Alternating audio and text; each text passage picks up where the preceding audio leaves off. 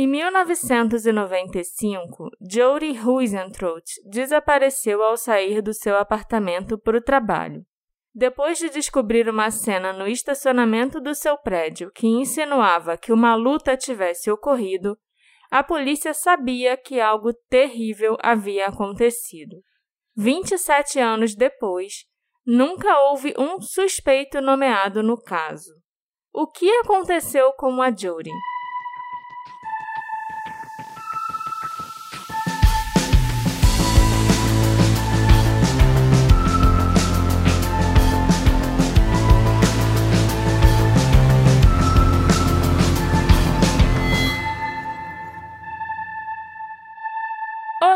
Olá, meus ouvintes queridos! Tudo bem com vocês? Sejam bem-vindos ao novo episódio do Detetive do Sofá. Eu sou a Marcela, a host desse podcast, e hoje nós vamos falar sobre um dos casos de desaparecimento não solucionado mais conhecidos lá dos Estados Unidos, o da Jodie Huizentrout. Esse caso ficou famoso por diversos motivos, mas eu acho que o principal deles é porque a Jory era jornalista e âncora de uma rede de TV local na cidadezinha de Mason City, no Iowa. Então é claro que virou notícia quando a apresentadora do jornal desapareceu, né? Hum. E aqui o Alexandre para falar que nessa gravação, se ela soar diferente, é porque nós dois estamos usando máscaras. É verdade. Um de nós, não vou falar quem, pegou Covid e a outra pessoa não.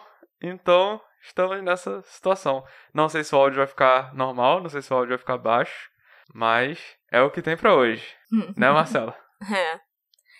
Mas antes de eu começar a conduzir vocês pela história do desaparecimento da Jodie, eu tenho um recadinho para te dar. Qual recadinho, Marcela? Me senti a Aracy da Top Term agora na Sônia Abrão, dando um recadinho okay. para os espectadores. Meu recadinho é que a Black Friday tá chegando! Tá logo aí. Para quem tá ouvindo esse episódio no dia do lançamento, a Black Friday é amanhã.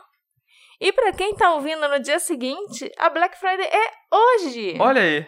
Quem tá ouvindo depois, Aí eu não Passou. sei. Passou. É. Não, se tiver nos dias depois, poucos dias depois, ainda tem Cyber Monday, ainda tem várias promoções acontecendo. Uhum. Agora, se você estiver ouvindo isso aqui daqui a, sei lá, seis meses, aí eu sinto muito. Tem loja que chama Black Semana, Black Mês. É, pois é. Eu tenho certeza que todos vocês estão ansiosos, pensando nas ofertas que vão ter por aí, e em todos os sites que vocês querem visitar para ver o que está na promoção. Sem contar que todo mundo tem aquele produto específico que quer comprar e fica esperando para ver se o preço dele vai abaixar. E não existe um jeito melhor e mais simples de aproveitar a Black Friday do que usando o Promobit. Sério, gente, Promobit reúne todas as ofertas da internet num lugar só, para facilitar a sua vida. Você não vai precisar ficar entrando de site em site para conferir as promoções de cada um.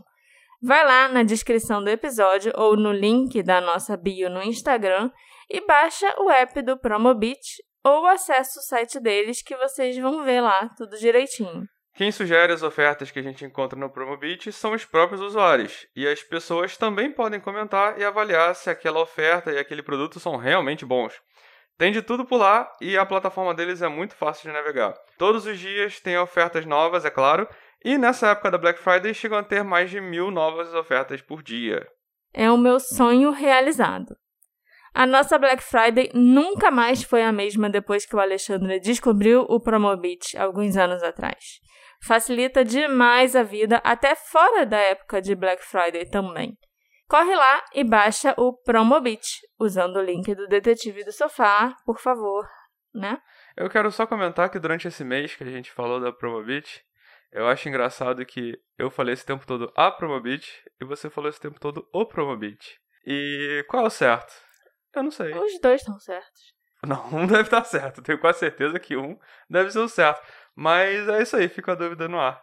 Recadinho dado. Então agora o que, que, você acha, Alexandre? A gente volta pro caso da Jodie Rosentrout? Por favor. Ou a gente encerra o episódio aqui? Está doente mesmo, né? É. É isso aí, gente. A mulher sumiu. De novo, um episódio curto pra vocês. Ninguém sabe o que aconteceu? É. The end. Tô brincando. Embora esse caso tenha acontecido na pequena cidade de Mason City, no Iowa, ele ganhou manchetes nacionais nos anos 90, logo que começou a se desenrolar, e continua sendo um dos maiores mistérios não resolvidos de Iowa. A polícia fez mais de mil entrevistas e investigou milhares de pistas desde o desaparecimento da Jory em 95. Ao longo de quase três décadas, novas pistas e suspeitos surgiram e foram investigados, mas nunca houve uma conclusão para esse caso. E eu falo suspeitos, né? Porque aqui no Brasil tudo é suspeito, mas lá nos Estados Unidos eram pessoas de interesse. Ok. Suspeito, a pessoa só vira depois que ela é indiciada, né? Uhum. A Jory nasceu em 1968, na cidade de Long Prairie, no Minnesota. E era a filha mais nova do casal Maurice e Jane Huizentrout. Ela era uma talentosa jogadora de golfe na época da escola e chegou a ganhar dois campeonatos estaduais, em 85 e 86. A família dela devia ser rica, né? Porque nos anos 90, se jogar golfe, Oh. Hoje em dia, golfe ainda é esporte de rico. Depois de se formar no colégio em 86, a Jory foi para a faculdade e estudou comunicação na St. Cloud State University, onde ela se formou em 1990. O primeiro emprego que a Jory teve depois da formatura foi na Northwest Airlines, no departamento de Relações Públicas. Mais tarde, ela deixou esse emprego para começar uma carreira na área de radiodifusão, indo trabalhar como chefe do escritório da estação KGAN, na cidade de Cedar Rapids, em Iowa. A Jory, então, decidiu retornar a Minnesota para trabalhar na estação KSAX, na cidade de Alexandria, antes de voltar para o Iowa mais uma vez para assumir o cargo de âncora do noticiário matinal no canal de TV KIMT em Mason City. E foi ali que a Jory desapareceu. Esses nomes de rádio e TV americana É tudo um monte de é sigla, muito né? idiota, né? KMH, KXH, KM234. Na terça-feira, dia 27 de junho de 95, por volta das 4 e 10 da manhã, Amy Kunz, produtora do canal KIMT, onde a Jory trabalhava, percebeu que a âncora do jornal matinal ainda não havia aparecido para trabalhar. A Jory sempre chegava algumas horas antes da transmissão para reunião de pauta com os produtores e repórteres e para se arrumar para entrar no ar ao vivo. Ela já havia se atrasado algumas vezes antes, mas ela sempre chegava a tempo de apresentar o jornal às seis da manhã. A Amy ligou para o apartamento da Jory para ver o que estava acontecendo, e para seu alívio, a Jory atendeu o telefone. Ela disse que tinha perdido a hora, inclusive foi a ligação da Amy que a acordou, e ela ia correr para a estação de TV. Aliviada, a Amy desligou o telefone e garantiu para os outros produtores que a Jory chegaria logo. Mas, por volta das seis horas, a Jory ainda não tinha chegado no estúdio. Então, a própria Amy teve que substituí-la no jornal matinal. Depois que o jornal acabou, a equipe do canal tentou entrar em contato com a Jory, mas não conseguiram encontrá-la. Então, a Amy e o resto do pessoal da equipe acharam que seria melhor ligar para a polícia. A Amy fez essa ligação em torno das sete e meia da manhã e explicou para os policiais que ela tinha falado com a Jory às quatro e dez da manhã e que a Jory estava em casa e garantiu que ia sair correndo para ir para o estúdio, mas não apareceu e depois disso ninguém mais conseguiu falar com ela. A polícia então foi diretamente até o apartamento da Jory para checar se estava tudo bem com ela. Ao chegarem no prédio, os policiais perceberam imediatamente que algo estava errado. Eles encontraram o carro da Jory ainda no estacionamento, e ao lado do carro havia indícios que uma luta tinha acontecido ali. Muitos dos itens pessoais da Jory foram encontrados espalhados pelo chão, incluindo um par de sapatos, o secador de cabelo, uma lata de spray de cabelo e um par de brincos. Coisas que ela sempre levava para o estúdio para se arrumar, né, para entrar no ar. A polícia também encontrou a chave do carro dela, que estava quebrada. Os investigadores também conseguiram recuperar uma impressão parcial da palma da mão de alguém não identificado que estava no carro da Jory. E um único fio de cabelo, também não identificado, estava ali jogado no local. Essas descobertas sugeriram que um crime tinha acontecido ali e a verificação de bem-estar acabou se transformando numa investigação de pessoa desaparecida. Eu fiquei até surpresa e bem feliz pela investigação ter começado tão rápido, né? Imediatamente, e pela polícia ter conseguido isolar a área e coletar as pistas existentes. Nós já vimos tantos casos em que a polícia atrasou tudo ou disse que a família tinha que esperar 24, 48 horas para começar a investigar o desaparecimento, principalmente com adolescente que eles sempre acham que fugiu de casa, ou pessoas maiores de 18 anos que podem ter saído por conta própria. É bem frustrante quando isso acontece. Ah, mas é uma. Era uma pessoa do jornal, né? É. Se a polícia não fizesse nada, Ia passar no jornal. Ia. é verdade. Então eu acho. Eu entendo. Por quê? A polícia, então, foi investigar o interior do apartamento da Jory, onde tudo parecia normal. A única coisa fora do lugar era que o assento do vaso sanitário estava levantado, o que levou a polícia a se perguntar se a Jory tinha recebido um visitante do sexo masculino mas nenhuma outra evidência foi encontrada de que alguém esteve com a Jory no apartamento dela naquela manhã. E além disso, o apartamento não apresentava nenhum sinal de crime, como a cena do estacionamento. A Amy Coons também afirmou que durante a ligação ela tinha acordado a Jory e tudo parecia normal naquela breve conversa que elas tiveram.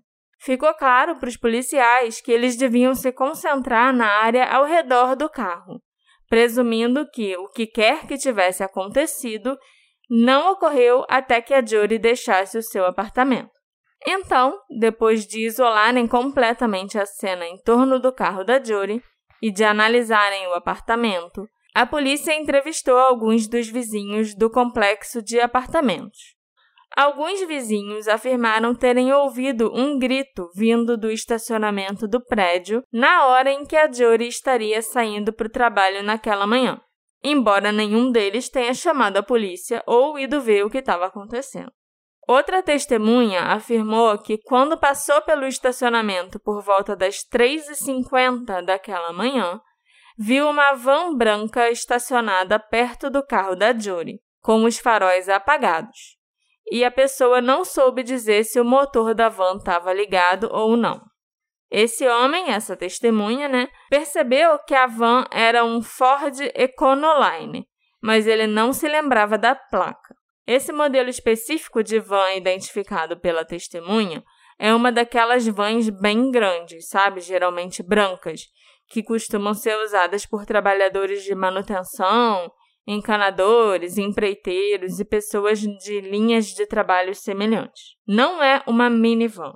Achei que você ia falar que é uma van que costuma ser usada por gente que sequestra a pessoa e leva embora. Ah, também, claramente. Mas isso vai ser importante mais pra frente, né? Que não é uma minivan. Isso. Uma vizinha que morava do outro lado da rua do prédio da Jory procurou os policiais para dizer que viu uma van de cor clara estacionada na entrada do prédio, entre 4 e 4 e meia daquela manhã. Esse avistamento teria acontecido pouco tempo após o homem também ver a van naquele local. A vizinha disse que o som de uma porta de carro batendo a acordou, e foi quando ela olhou pela janela e viu a van. Ela também falou que quando voltou a dormir, ouviu outra porta bater e quando acordou novamente, duas horas depois, a van já não estava mais ali. Ambas as testemunhas viam aquele prédio todos os dias. A mulher morava do outro lado da rua, com as janelas voltadas para o prédio. e o homem passava por ele no mesmo horário todas as manhãs. Os dois fizeram questão de dizer que eles nunca tinham visto uma van como aquela estacionada em qualquer lugar perto do prédio antes. Isso levou a polícia a iniciar uma busca por vans semelhantes na área. Após entrevistas adicionais, outra testemunha se apresentou e disse que por volta das quatro e meia da manhã do dia anterior ao desaparecimento da Jory, ela tinha visto um jovem negro andando de bicicleta do lado de fora do prédio. Essa mulher estava correndo, fazendo jogging, né? E ela achou estranho ter alguém andando de bicicleta por ali naquela hora da manhã. Assim, moça, só para constar, também é muito estranho você fazer jogging às quatro e meia da manhã. Eu acho estranho. Né? Se você tá horário. fazendo jogo em 4 e meia, por que, que o homem não pode estar andando de bicicleta a 4 e meia? A única coisa que eu acho correto é a mulher do jornal, que tem que trabalhar às 6 horas da manhã. E já tem que estar na reunião de pauta 4 da manhã. exatamente. A única pessoa que eu dou razão de estar acordada essa hora. Pois é.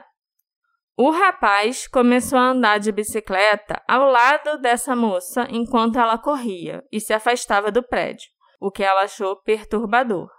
Então, na manhã seguinte, por volta das quatro e meia, essa mesma mulher quase foi atropelada por um carro enquanto corria novamente no mesmo local. Os faróis do carro estavam apagados e ela teria sido atingida se não tivesse pulado rápido na calçada. A moça do jogging também corria todos os dias no mesmo horário e fazia o mesmo caminho, passando em frente ao prédio da Jury e ela fez questão de conversar com a polícia e mencionar esses dois eventos estranhos que aconteceram tão próximos do desaparecimento da Jury. No dia seguinte ao desaparecimento, o FBI e o Departamento de Investigações Criminais do estado de Iowa se juntaram à investigação. Um comunicado foi divulgado dizendo que as autoridades suspeitavam de crime, mas nada de concreto foi encontrado e ninguém até hoje foi oficialmente apontado pela polícia como um suspeito. A polícia começou a investigar as pessoas próximas a Jory e também a investigar tudo que ela fez e quem ela encontrou nos dias que antecederam o desaparecimento. Em 23 de junho de 95, quatro dias antes dela desaparecer, a Jory e um grupo de amigos visitaram a cidade de Iowa City. O amigo da Jory, John Van Sice, era o motorista da viagem. No dia 25 de junho, o grupo voltou para Mason City. Os vizinhos relataram terem ouvido um homem entrar no prédio naquela tarde por volta das quatro horas e bater repetidamente na porta da Jory, dizendo: Eu sei que você está aí, saia!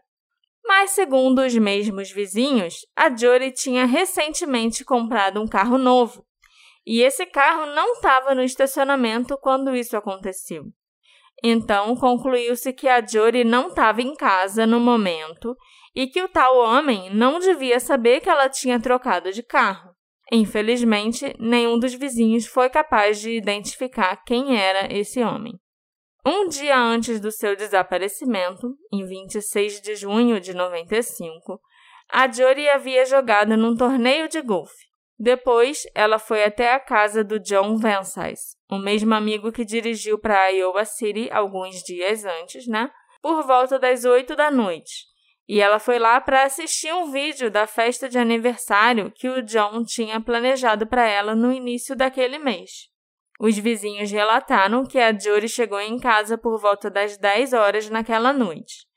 Então, ficou estabelecido que o John Van Sice foi identificado como a última pessoa a encontrar a Jory viva. A Jory e o John se conheceram em outubro de 94, porque eles moraram no mesmo prédio na época. No início de março de 95, o John se mudou para um duplex que ele havia comprado o mesmo onde a Jory foi na noite anterior ao desaparecimento assistir a fita. Em torno de maio ou junho de 95, o John começou a comprar presentes não solicitados para Jory. E até deu o nome dela a um barco que ele comprou. Ok. Houve também um incidente ocorrido em algum momento de fevereiro de 95, quando ele separou a Jory e um homem chamado Billy Prum, que estavam dançando juntos num bar. Os dois estavam dançando, ele chegou lá e, tipo, ô, ô, ô, o que está acontecendo? E empurrou os dois e empurrou o Billy e tal. E o John ainda disse pro Billy para ele se afastar, porque aquela era a garota dele. Ok. Agora tem um detalhe que eu vou contar aqui para vocês sobre o tal do Billy Prum, que não tem uma conexão oficial com o desaparecimento da Judy, mas que com certeza é interessante e me deixou encucada. Billy é o cara que tava dançando. É, que foi empurrado e chegou até a levar um soco do John. Uhum. Em 4 de abril de 95, o Billy foi encontrado morto a tiros em sua casa em Mason City. As autoridades originalmente determinaram sua morte como suicídio, mas a causa foi alterada para indeterminada depois que novas evidências foram encontradas sugerindo que uma luta tinha ocorrido. O Billy também tinha acabado de comprar um novo trator de 200 mil dólares no dia em que morreu e havia pedido a namorada em casamento dois dias antes. O caso foi deixado de lado pela polícia rapidamente. E existem rumores que a Jory estava investigando a morte do amigo quando ela desapareceu. As autoridades nunca ligaram a morte do Billy ao desaparecimento da Jory, mas muitas pessoas suspeitam que o fato dela estar tá investigando aquela morte pode ter algo a ver com o destino que ela teve. Interessante. Sim. Voltando ao caso específico da Jory, foi descoberto que, em outubro de 94, ela registrou um boletim de ocorrência, informando que ela estava sendo seguida por uma caminhonete branca. Pelo que eu pude constatar, essa caminhonete nunca foi identificada. Houve também um incidente que ocorreu nas semanas que antecederam o sequestro da Judy. Aparentemente, ela comentou com alguns amigos que um homem não identificado numa bicicleta a estava seguindo enquanto ela caminhava. Mas de madrugada também? É, ela também caminhava de madrugada. Costumava caminhar antes de ir trabalhar. Pouco depois do desaparecimento da Jory, um instrutor de artes marciais procurou a polícia e disse que ela havia feito algumas aulas de defesa pessoal com ele. Na época, quando ele perguntou por que a Jory quis fazer as aulas, ela disse que teve um incidente alguns meses antes que a fez se sentir muito desconfortável, mas ela não quis entrar em detalhes. A Jory também disse a amigos que achava que ela poderia estar sendo seguida. Ninguém sabe se as aulas de defesa e os comentários que ela fez para os amigos têm a ver com a tal caminhonete ou com o homem da bicicleta, ou se teve mais alguma coisa que aconteceu para ter deixado a Jury apreensiva. Armada com todas essas informações, a polícia decidiu começar as investigações focando no John Sice como uma pessoa de interesse. Era o cara que namorou, separou os dois dançando? Namorou, não. Né? Que tava dando presente para ela, isso, isso. que deu o nome dela pro barco dele, Sim, que saiu empurrando o Billy quando eles estavam dançando e tal.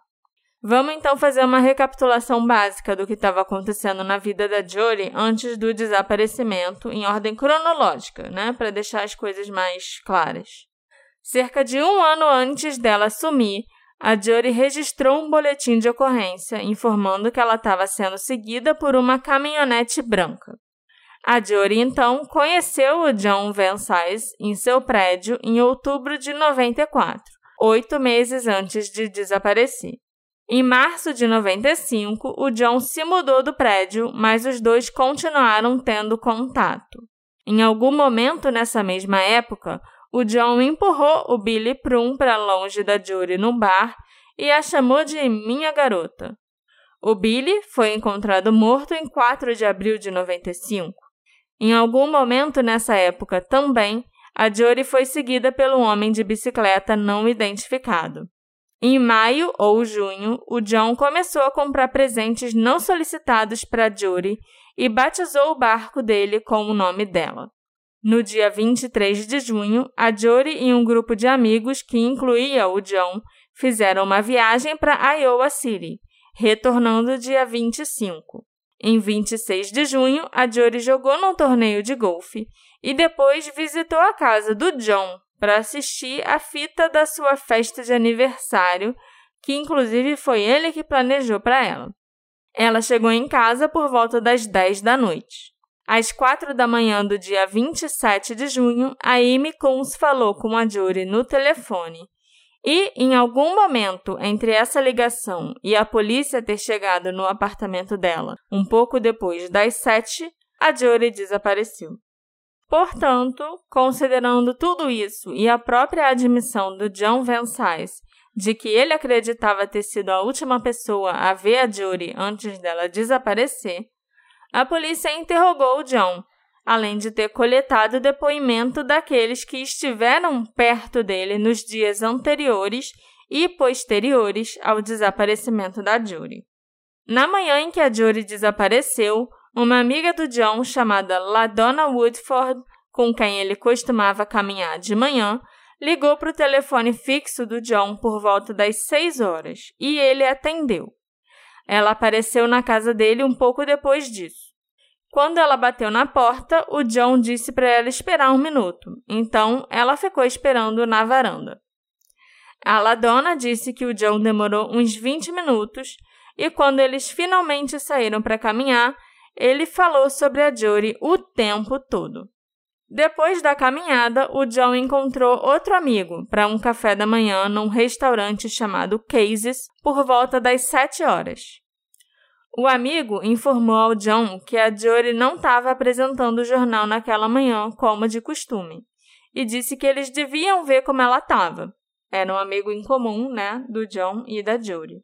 E o John teria respondido para esse amigo que a Jory se foi. Eita.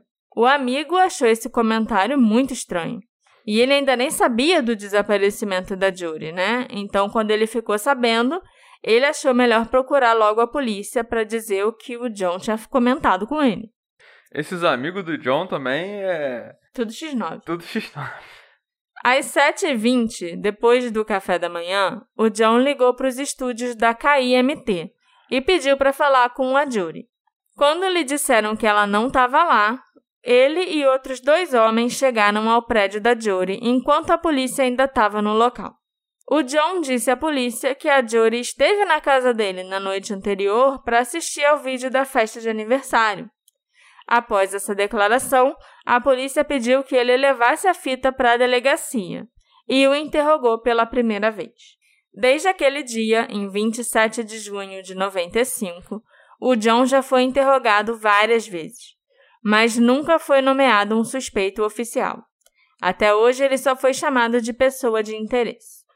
O John também dirigia uma minivan azul na época, o que levou várias pessoas a especularem que a van vista no prédio da Jory no dia do desaparecimento devia ser dele, e que ele era a pessoa que tinha perseguido a Jory também. Era azul?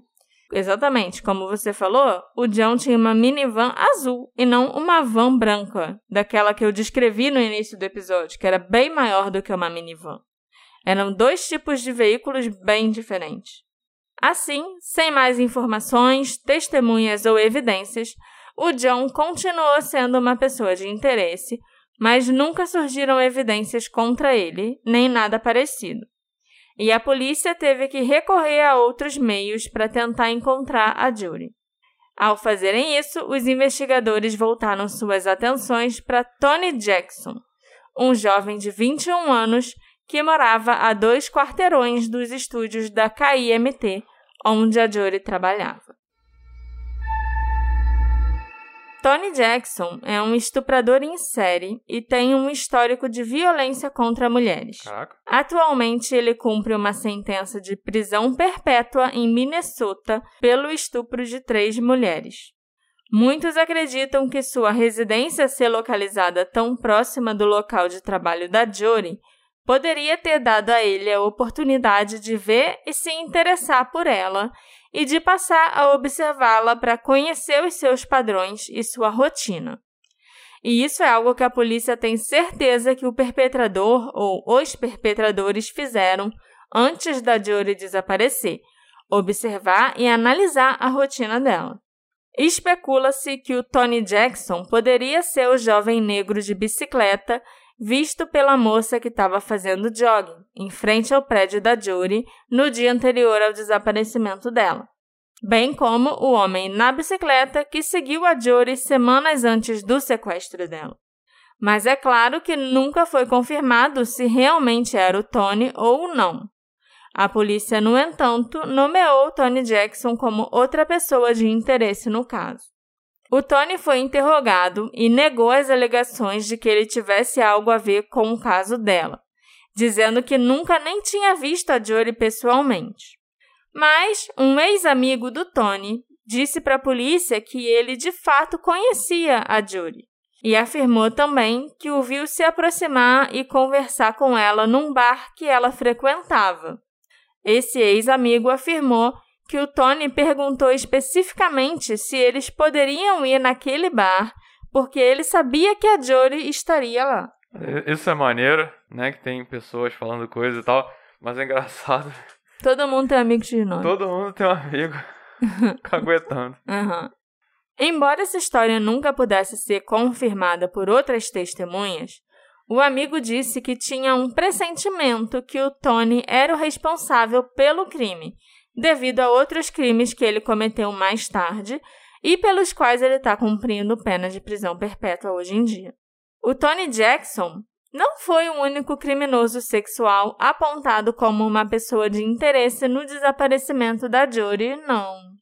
Três meses depois do sequestro dela, um homem chamado Thomas Korskaden foi interrogado pela polícia. O que, que o amigo dele disse?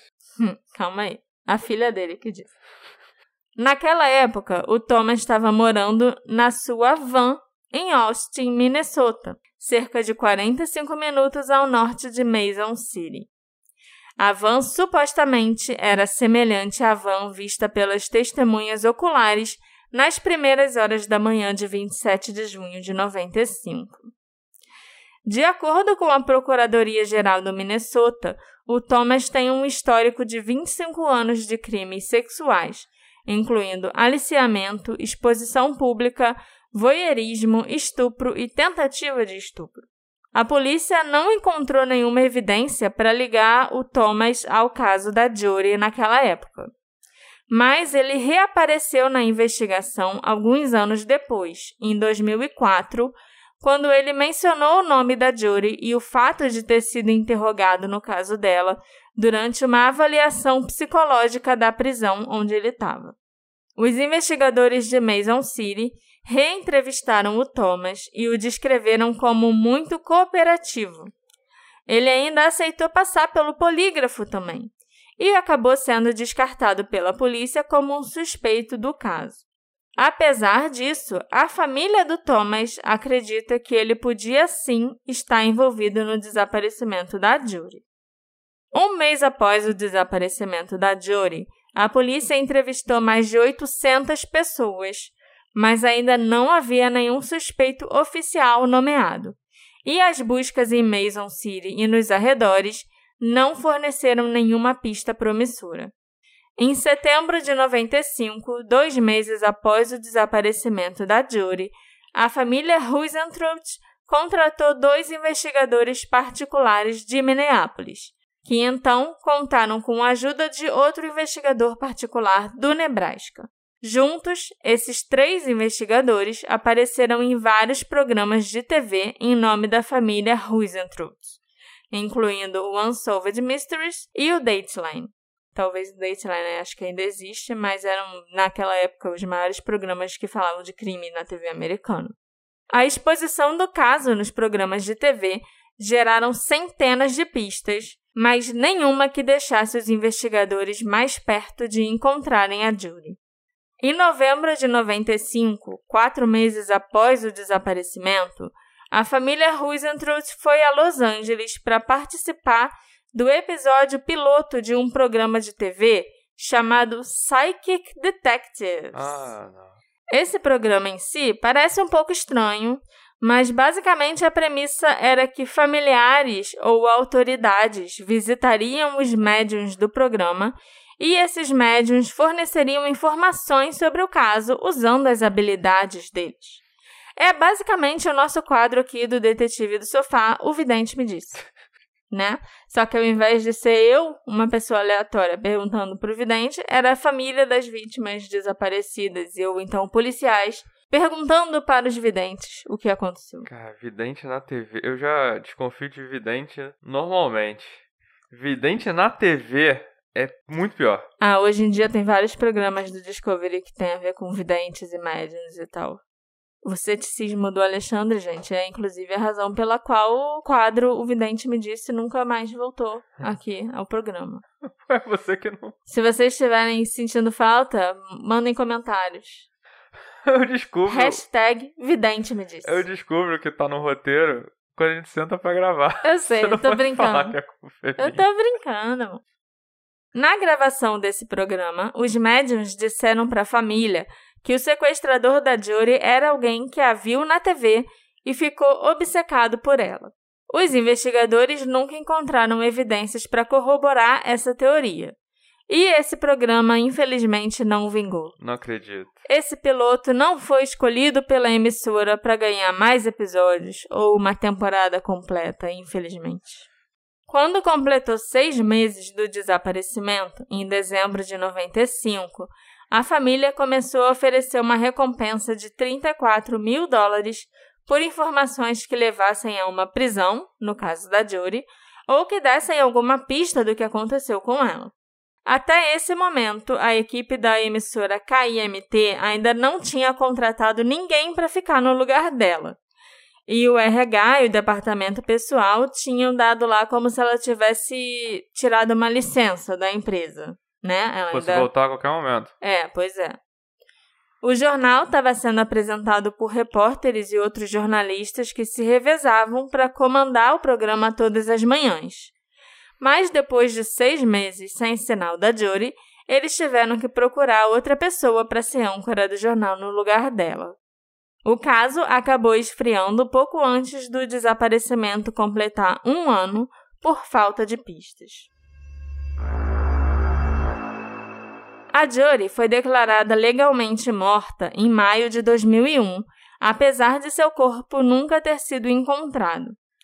Ela continua desaparecida até hoje. Em 2005, quando se aproximava o décimo aniversário do desaparecimento dela, houve uma enxurrada de cobertura do caso na mídia e mais pistas foram geradas, mas nada que levasse ao paradeiro da Jury ou que revelasse a identidade do sequestrador. Foi só em 2008 que uma nova pista veio à tona e pareceu que o caso finalmente seria desvendado. Em junho daquele ano, o jornal Mason City Globe Gazette recebeu um envelope sem remetente pelo correio, contendo cópias do diário pessoal de 84 páginas da Jury. A única pista de quem tinha enviado o pacote era um carimbo postal da cidade de Waterloo, no Iowa, uma cidade a uma hora e meia de Mason City. O diário estava na posse da polícia desde 95, quando a investigação começou. Então, quando o jornal noticiou que tinha recebido uma cópia do diário, os investigadores caíram em cima do jornal, recolheram tudo, as cópias, o envelope onde as cópias chegaram e tal, e foram investigar, achando que o mistério finalmente seria desvendado. Peraí, não entendi. A polícia tava com o diário desde 95, mas em 2008. Alguém mandou uma cópia daquele diário para o jornal, Mas a polícia tava. com o diário esse tempo todo. Tem dois diários. Um original com a polícia e a cópia mandaram pro E alguém xerocou o diário em algum momento e enviou uma essa xerox pro jornal em 2008. É bizarro. Mas por que que a polícia se empolgou então por isso? Se ela já tinha o diário? Pô, depois de 13 anos, uma cópia do diário aparece inexplicavelmente? Num envelope sem remetente, sendo que o diário estava com eles esses 13 anos, quem pode ter feito uma cópia do diário, em que momento e por quê? Não, não pode ter feito cópia do diário dentro da polícia. Mas, em poucos dias, a polícia anunciou que o remetente tinha se apresentado e foi identificado como a esposa de um ex-chefe de polícia de Mason City. Olha aí. O pior é que esse ex-chefe de polícia Não era nenhuma pessoa que tivesse trabalhado no caso da Judy ou algo assim. Mas por algum motivo, ele levou o diário para casa para analisá-lo. E foi aí que a mulher dele fez as cópias do diário. Nunca ficou claro por que a mulher fez essas cópias e muito menos por que ela enviou para o jornal. E é claro que os policiais não investigaram isso a fundo porque tinha a ver com um colega deles e tal. E o diário, para mim, é uma das coisas mais misteriosas nesse caso e sobre a qual eu mais quebro a cabeça. Tinha que haver algo importante naquele diário. Senão, por que a mulher enviaria o diário para um jornal se ele não fosse crucial? Tipo, 13 anos depois, sabe? Uhum. E ela com certeza queria que aquele diário fosse publicado. Mas o diário nunca foi tornado público. E eu realmente sinto que tem algo ali que aponta para a verdade sobre o que aconteceu com a Judy. Tem outras coisas estranhas envolvendo a polícia de Mason City, além desse incidente do diário. O Frank Stearns, que era o chefe de polícia da cidade na época do desaparecimento da Jody, foi investigado em 2011, quando um ex-oficial de Mason City alegou que o Frank e outros dois policiais estavam envolvidos no desaparecimento da Jody e no encobrimento. Eita. O Frank se aposentou em meio a esse escândalo e a polícia local afirmou que ele foi devidamente investigado, assim como os outros dois oficiais, mas não foi encontrado nada que os ligasse ao desaparecimento. Esse Frank que tava com o diário e a mulher xerocou. Não, era outra pessoa que Ah, estava tá, com o diário. O nome dos dois policiais, que também foram acusados, nunca foi divulgado. Então pode ser que um desses dois policiais aí fosse o cara que levou o diário para casa. A gente não tem como saber. Em dezembro de 2016, o legislador aposentado John Quicker discutiu sua experiência de trabalho com esse caso. Na época do desaparecimento da Jody, ele era membro do Comitê de Segurança Pública da Câmara de Iowa. O John Quicker chegou a sugerir que um acobertamento ocorreu pelos oficiais da polícia de Mason City e especulou que esse era o motivo pelo qual o caso nunca foi resolvido. Atualmente, não há evidências de encobrimento disponíveis ao público, mas obviamente, se houve mesmo um encobrimento, as evidências nunca serão fáceis de encontrar. Isso se é que um dia elas serão encontradas. Na verdade, não tem quase nada desse caso que tenha ficado disponível, que tenha se tornado público depois de tantos anos. E isso é meio estranho, sabe? É claro que os comentários do John Quicker levaram as pessoas a especularem ainda mais sobre o ex-chefe de polícia Frank Stearns e seu possível envolvimento no crime ou num possível encobrimento. Se eu tivesse que apostar numa teoria para explicar esse desaparecimento, eu acho que essa é a minha preferida. Mas eu também acho que o John Van é bastante suspeito. Em maio de 2017, a polícia entregou ao John Van agora um homem casado e morando no Arizona, um mandado de busca por dados de GPS de seus dois veículos. Qual o motivo de fazerem isso 22 anos depois? Eu não faço ideia.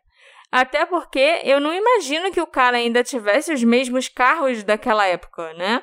E eu acho que em 95 nem GPS existia ainda É direito. Eu tava pensando. Mas era o GPS dos carros que ele tinha atualmente, que ele tinha em 2017 Aham. sabe?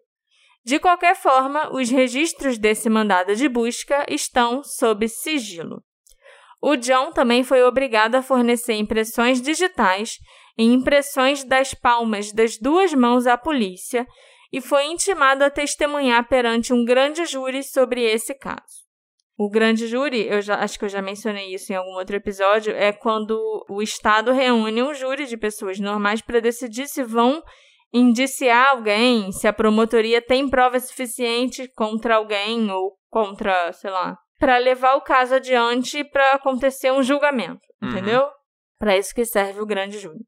É lógico que os registros de tudo que aconteceu nesse grande júri também estão sob sigilo. Na véspera do ano novo de 2019, apenas 30 minutos antes do relógio bater meia-noite, dois adultos vestidos de preto foram vistos vandalizando um outdoor em Mason City, com a foto da Judy. Era um outdoor com a foto dela dizendo que ela está desaparecida e falando: Alguém sabe de alguma coisa? É você? Né? Tipo, é você que sabe? Então se apresenta.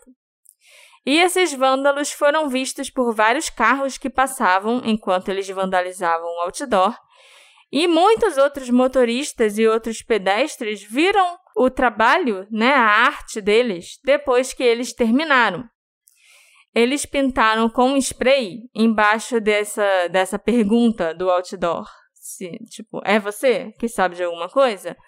A seguinte frase: Frank Stern's Machine Shed.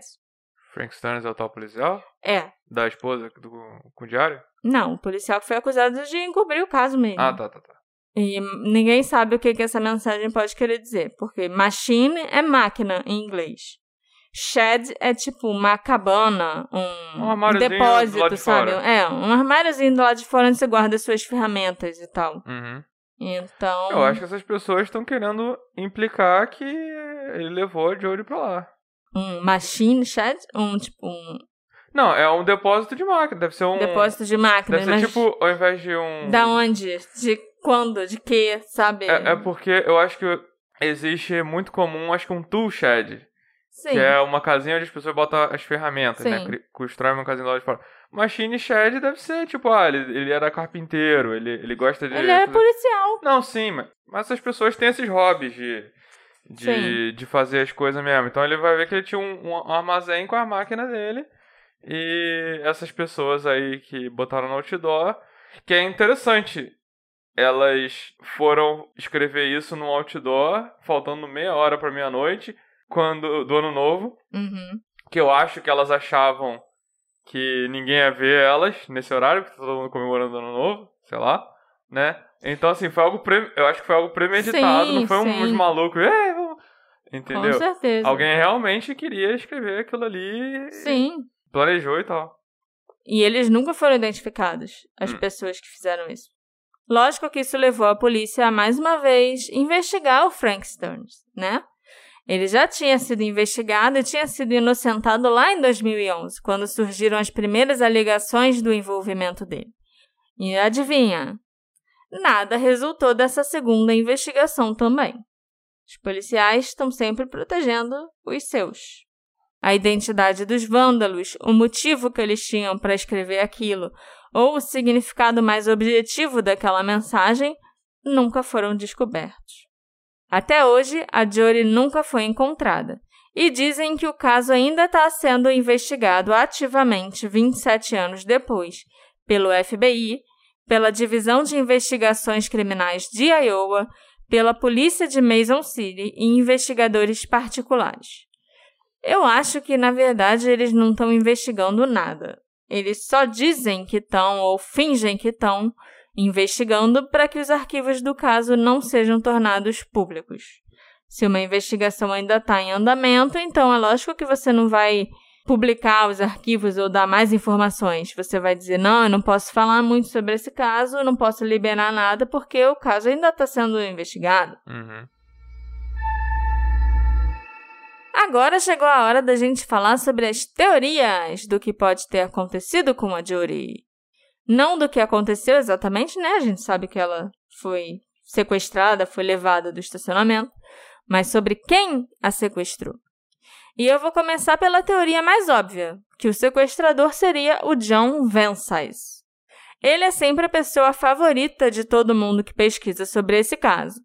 A grande maioria das pessoas acredita que o John sequestrou a Judy. E vamos combinar que ele deu motivo para as pessoas apontarem para ele, né? Eu não sei exatamente que tipo de relacionamento ele tinha com a Judy, mas ele andou dando presentes para ela, ele deu o nome dela pro barco dele. O John bateu, empurrou o Billy só porque ele estava dançando com a Judy. Isso sem contar o comentário esquisito que ele fez pro amigo no dia que a Jory sumiu.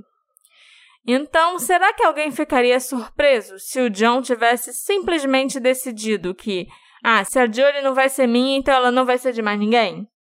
E se ele tivesse sequestrado e matado a mulher? Eu não ficaria surpresa. Esse tipo de crime passional é bem comum, inclusive. Mas, apesar disso, existem alguns pontos a favor do John. Primeiro, ele sempre negou que ele e a Jory tivessem algum relacionamento romântico. Claro que ele pode estar mentindo e a Jory não está aqui, mas, né, hoje em dia é para dar a versão dela. Mas o John afirmou diversas vezes que ele e a Jory nunca tiveram envolvidos romanticamente. O que me parece é que ele pode ter tido interesse na Jory, mas ela não retribuiu. E agora pega mal confirmar que teve é. alguma coisa. Os dois continuaram amigos apesar disso, e inclusive foi ele que deu uma festa de aniversário para ela no início de junho. Os dois ainda viajaram juntos com um grupo de amigos, né, para Iowa City. E eu acho que se a Jory se sentisse desconfortável na presença do John, ela teria passado a evitar estar tá na companhia dele ou algo assim. Mas a Jory até escreveu no diário dela sobre essa viagem em grupo. Isso foi algo que. uma das poucas páginas que os jornalistas conseguiram salvar, salvar antes da polícia levar tudo. Uhum. Ela escreveu que eles tinham se divertido muito, que passaram inclusive alguns dias no barco do John com uhum. outros amigos e tal, e que foi uma viagem maravilhosa. Mas ao mesmo tempo, pelo que a gente sabe, é, nesses últimos dias que ela teve com o John, ela teve com o John e o grupo de amigos. Só ela que na tam... véspera, é. ela foi pra casa dele sozinha. Sozinha pra ver o vídeo do aniversário. Sim. Então essa foi a primeira vez que ela teria ido sozinha com ele. Então, Não, algo... é a primeira vez que a gente sabe, porque não, não. pode ter tido várias outras ocasiões. Então, assim, a gente não sabe o que pode ter acontecido nessa vez, se foi tudo bem, se foi tudo mal, sabe? Se ele acompanhou ela pra casa depois, porque falaram lá que o... a, tampa a privada estava levantada. E aí, como eu falei mais cedo, é, depois que ela sumiu, pega mal falar que eles tinham um relacionamento. E é conveniente falar que, que eles não tiveram relacionamento, Sim. né? Bom, eu acho que se o John tava louco o suficiente pela Judy para sequestrar e acabar até matando ela num crime passional, será que ele seria capaz de esconder isso da Jodie bem o suficiente para que ela ainda se sentisse confortável na presença dele, sabe? Para passar um fim de semana, para ele dar uma festa para ela, para ir na casa dele assistir um vídeo, porque se ela não se sentisse confortável, ela não precisava ir, uhum. sabe? Eu sei que existem vários assassinos por aí que seriam muito capazes de esconder a maldade deles e fazer algo assim. Mas o John me parece, apesar de tudo, um cara normal. Eu não sei se ele teria conseguido esconder a obsessão dele para deixar ela confortável com hum. ele durante esses últimos meses. Além disso, o John sempre cooperou com a polícia. Desde a manhã em que ele apareceu no prédio e disse voluntariamente que ele provavelmente foi a última pessoa a ver a Jory, ele sempre tentou ajudar na investigação. Ele também deu as impressões digitais e deu o DNA dele, como eu mencionei anteriormente, e que com certeza foi comparado com a impressão da palma da mão encontrada na cena do crime, talvez até com um fio de cabelo encontrado na cena do crime. O John também compareceu àquele grande júri sobre o caso.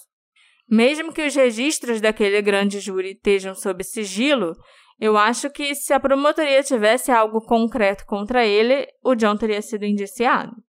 A segunda teoria é que o Tony Jackson foi o perpetrador. Se for esse o caso, o motivo provavelmente foi sexual, né? Já que o Tony agora é um estuprador em série condenado. Embora ele sempre tenha negado qualquer envolvimento e a polícia o tenha descartado em 95, a gente não pode esquecer do incidente da bicicleta em que a Jury foi seguida, assim como a mulher que foi seguida na manhã anterior ao desaparecimento da Jury. O Tony correspondeu à descrição do ciclista em ambas as situações, mas ele nunca foi oficialmente identificado. Se houvesse uma maneira de identificá-lo positivamente como a pessoa que teve no prédio da Jury no dia anterior ao desaparecimento dela, talvez a polícia tivesse prestado mais atenção nele. Também existe o amigo do Tony, que afirmou que ele quis ir no bar que a Jury frequentava e que ele a viu e conversou com ela lá. Obviamente, essa história nunca foi corroborada por mais ninguém, mas levanta suspeitas. Outras coisas que eu descobri a respeito dele é que o Tony morava a menos de um quilômetro da Judy, além de morar só a dois quarteirões do estúdio de TV que ela trabalhava. E o Tony também comprou um carro só um dia antes da Judy desaparecer. Carro esse que foi devolvido ao ex-proprietário duas semanas depois da compra por causa de um cheque sem fundo. Eu, particularmente, acho que a Jory foi levada do prédio dela por alguém que tinha um carro. Senão, a pessoa teria levado o carro dela junto também para fugir dali. Eu tava pensando nisso, Né? que tipo, o cara não levou ela de bicicleta. Não, pois é. E agora tem essa história meio esquisita aí do carro que o Tony teve só por duas semanas. Uhum. A polícia apreendeu esse antigo carro do Tony nos anos seguintes ao desaparecimento da Jory. Carro foi analisado e depois foi devolvido para o atual proprietário. Lógico que eles nunca informaram, nunca né, divulgaram se eles encontraram ou não alguma coisa naquele carro. O Tony trabalhava num frigorífico local no turno da noite. Ele não trabalhou na noite de segunda-feira antes do desaparecimento da Jory porque ele sofreu uma lesão na perna e foi mandado para a emergência. Tudo que se sabe é que ele saiu do pronto-socorro com a perna enfaixada e de muleta. Não há mais informações disponíveis sobre a lesão. Os registros de trabalho do Tony indicam que ele apareceu na noite de terça-feira, mas ele trabalhou apenas cerca de duas horas e depois saiu. E ele trabalhou num turno normal na quarta e na quinta-feira daquela semana. Se o Tony tivesse realmente lidando com uma lesão na perna, será que ele ainda seria capaz de agarrar uma mulher, carregar ela para o carro, colocar ela ainda lutando, né, no banco de trás, no porta-malas ou alguma coisa assim? Eu tenho as minhas dúvidas. E também não há nenhuma evidência de marcas de muleta no chão, sabe, no estacionamento do prédio da Jury. O desaparecimento dela também não se encaixa no modus operandi empregado nos estupros que o Tony cometeu nos anos seguintes e pelos quais ele foi preso e condenado. Nesses estupros, ninguém desapareceu, ninguém foi morto, nem nada assim. E todos eles ocorreram nas residências das mulheres e elas foram deixadas lá amarradas. Em dois dos casos, ele vendou as vítimas e as ameaçou, dizendo que se gritassem ou fizessem barulho, ele as mataria. Já a Jory foi levada do estacionamento e nunca foi encontrada. Se o Tony nunca se deu ao trabalho de levar as vítimas dele ou de esconder essas mulheres em algum lugar, por que, no caso da Jory, que aconteceu anos antes, o Tony teria feito diferente? Se ele foi tão inteligente a ponto de cometer um crime e ninguém nunca encontrar a Jory, por que ele não continua fazendo a mesma coisa, né? Em time que tá ganhando não se mexe. Eu acho um pouco difícil que ele tenha ganhado mais experiência em cometer crimes e estupros com os anos e que ele tenha ao mesmo tempo ficado mais burro. Piorou a, Pois é. a rotina dele. A terceira teoria é que o Thomas Korskaden foi o responsável pelo sequestro e provável morte da Jury. Quem é esse mesmo? Para refrescar sua memória, ele também era um criminoso sexual que morava perto dela e que foi uma pessoa de interesse na época e voltou a aparecer no radar da polícia alguns anos depois, em 2004. Em abril de 2021, a filha do Thomas, Alicia, deu uma entrevista para o site e podcast Find Jury e ela falou sobre as suas memórias de seu pai. A Alicia confirmou que o Thomas conhecia a Jury e que ele assistia na televisão com frequência. Quem é essa galera que tá acordada pra esses jornais, sabe? Ela também contou que o pai viajava regularmente para Iowa a trabalho e os conhecidos do Thomas, em 95, contaram para a polícia que ele dirigia para Mason City várias vezes por semana. A Alicia e outros membros da família continuam acreditando que o Thomas pode estar envolvido no sequestro da Judy, mesmo que a polícia local já tenha descartado o Thomas como um suspeito. Nunca ficou claro por que ele foi eliminado da lista pela polícia, né? Por que, que a polícia deixou de desconfiar dele, se ele tinha um álibi ou alguma coisa assim.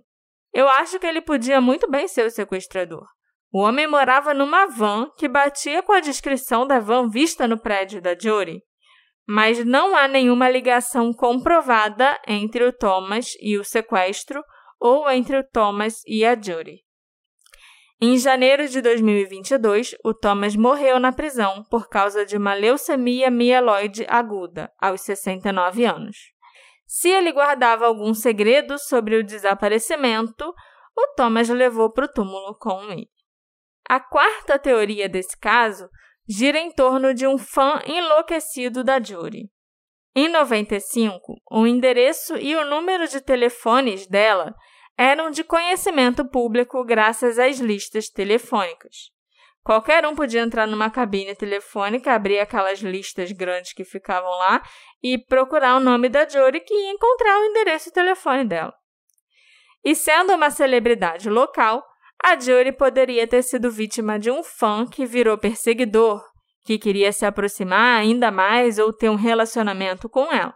Mas a polícia foi inflexível ao afirmar que essa teoria provavelmente não foi a causa do desaparecimento da Jury, citando que, para fazer isso, o perpetrador provavelmente a observou para aprender os seus padrões e sua rotina antes de sequestrá-la.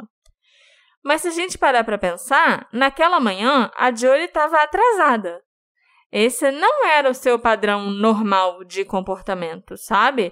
Ela não saiu para trabalhar no mesmo horário que ela costumava sair. Ela saía por volta das três e meia da manhã.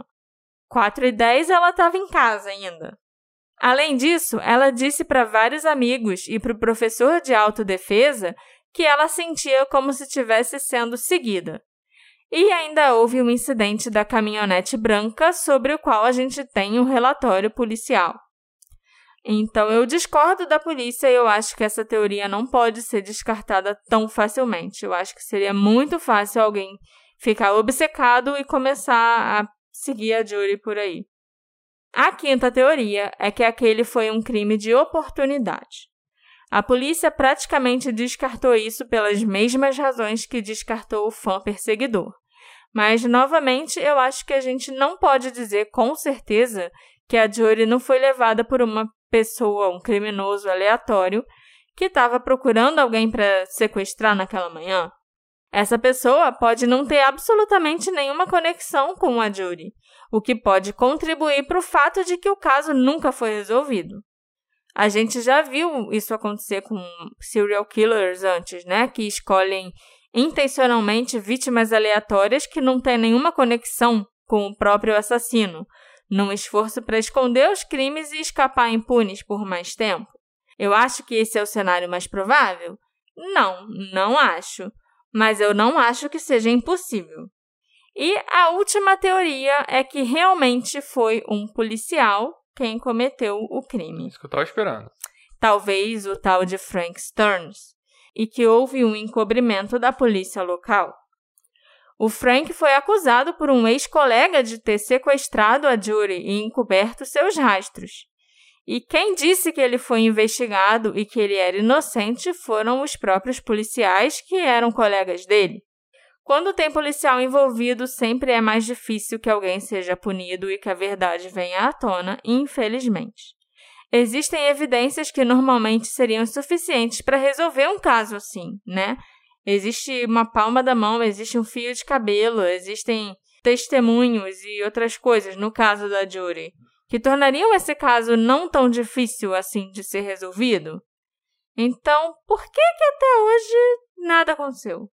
27 de junho de 2022 marcou 27 anos sem nenhuma resposta sobre o paradeiro da Jury ela já tem mais tempo desaparecida do que ela teve de vida com a família e os amigos dela. Até hoje, o site Find Jodie continua no ar, junto com um podcast sobre o caso. A família e os amigos da Jodie nunca desistiram de saber o que aconteceu com ela e eles têm esperanças que um dia esse caso será resolvido. Esse episódio foi feito com a colaboração da nossa apoiadora Thaís Rocha. É a Thaís que, é Tha... estudou com a gente? é a Thaís que eu estou pensando? Será? Thaís é você? Ou é outra Thaís Rocha que eu não conheço pessoalmente? Independente se for, Muito obrigada Muito pelo obrigado, seu Thaís. apoio, Thaís. Porque se for, ela não contou nada pra gente. É, aí é engraçado, né? Tipo, uma pessoa que realmente a gente conhece e que resolveu virar apoiador do podcast e que nem comentou nada com a gente. Ah, No- no- pessoalmente ou no nosso Instagram pessoal, sei lá. Mas de qualquer forma, muito obrigada, sendo ou não a Thaís que estudou com a gente. O apoio de vocês, vocês todos apoiadores, muita redundância, apoio dos apoiadores, é muito importante para esse podcast sobreviver e pra gente continuar trazendo essas histórias incríveis e malucas E pra gente pra ficar vocês. gravando de máscara, porque um de nós dois, não vou falar quem tá com Covid. Ah, sou eu, pronto, falei. o Gustavo, um dos apoiadores, já sabe que eu tô com Covid, porque eu tenho uma gravação agendada com ele. E já fiz um outro episódio com ele também. E ele me pediu uma foto minha pra botar lá. E eu acabei esquecendo até de mandar a foto. no- Porque no dia que ele pediu, eu tava lá no, na clínica fazendo o teste de Covid, sendo atendida. Então eu acabei esquecendo. Aí ele me relembrou. E eu comentei com ele, tipo, ah, desculpa, não mandei a foto porque eu tava lá sendo atendida com Covid aquele dia e tal. Uhum. Então, pessoas que quiserem se tornar apoiadoras deste podcast que vocês ouviram até agora, dá uma olhada lá na Aurelo, como que faz.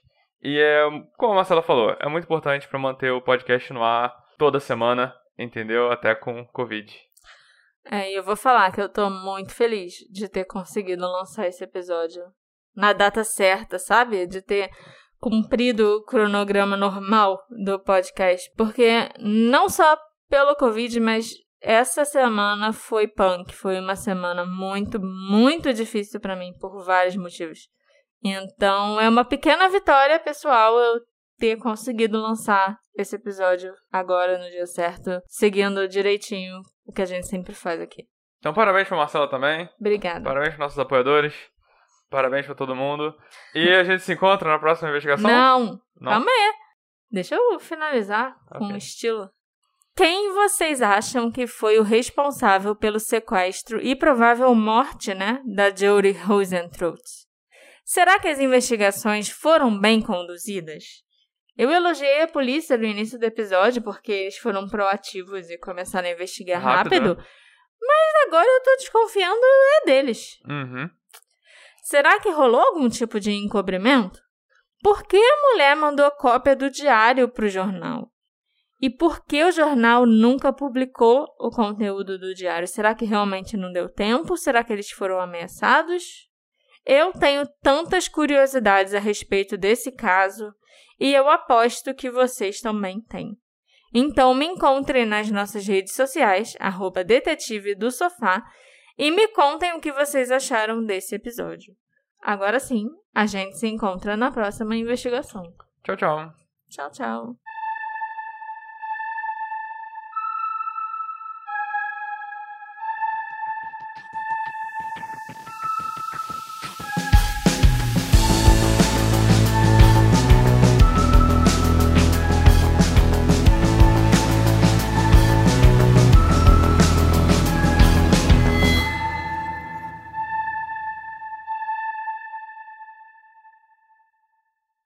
Hey, você se interessa por crimes reais, serial killers, coisas macabras e tem um senso de humor um tanto quanto sórdido? Se sim, você não está sozinho. Se você precisa de um lugar recheado de pessoas como você, venha conhecer o podcast Pátria Amada Criminal. Todas as semanas tentamos entender o pior da humanidade. Nesse processo, a gente ri, chora, fica brava, fofoca, porque afinal de contas é assim que a gente fala quando está entre amigos. Suas novas melhores amigas trevosas estão aqui no Pátria Amada Criminal.